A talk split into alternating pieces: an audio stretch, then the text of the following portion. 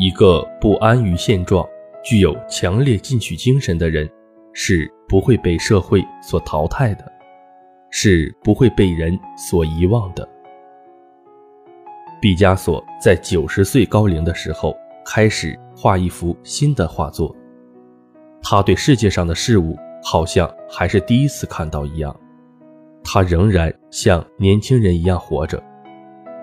他不安于现状，每次都在寻找新的思路，并用于新的表现手法来表达他的艺术感受。大多数画家在创造了一种适合于自己的绘画风格后，就不再改变追求了。当他们的作品，得到人们的赞赏时，更是这样。随着艺术家的年龄增长，他们的绘画风格变化不会很大，而毕加索却像一位终身没有找到他的特殊艺术风格的画家，然后千方百计地寻找完美的手法来表达他那不平静的心灵。毕加索作画不仅仅用眼睛。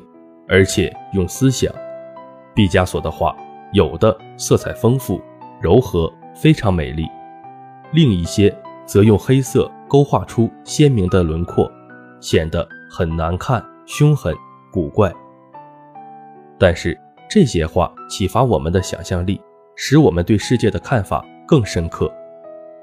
从毕加索的身上，我们可以学习到他那不安于现状。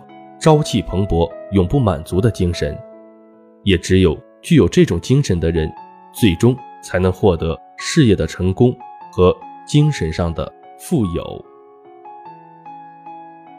没错，如果小有成就就感到满足，那么我们永远也无法攀登事业的高峰，永远也无法取得骄人的成绩。只有当我们保持谦虚谨慎的。心态的时候，才可能收获更多。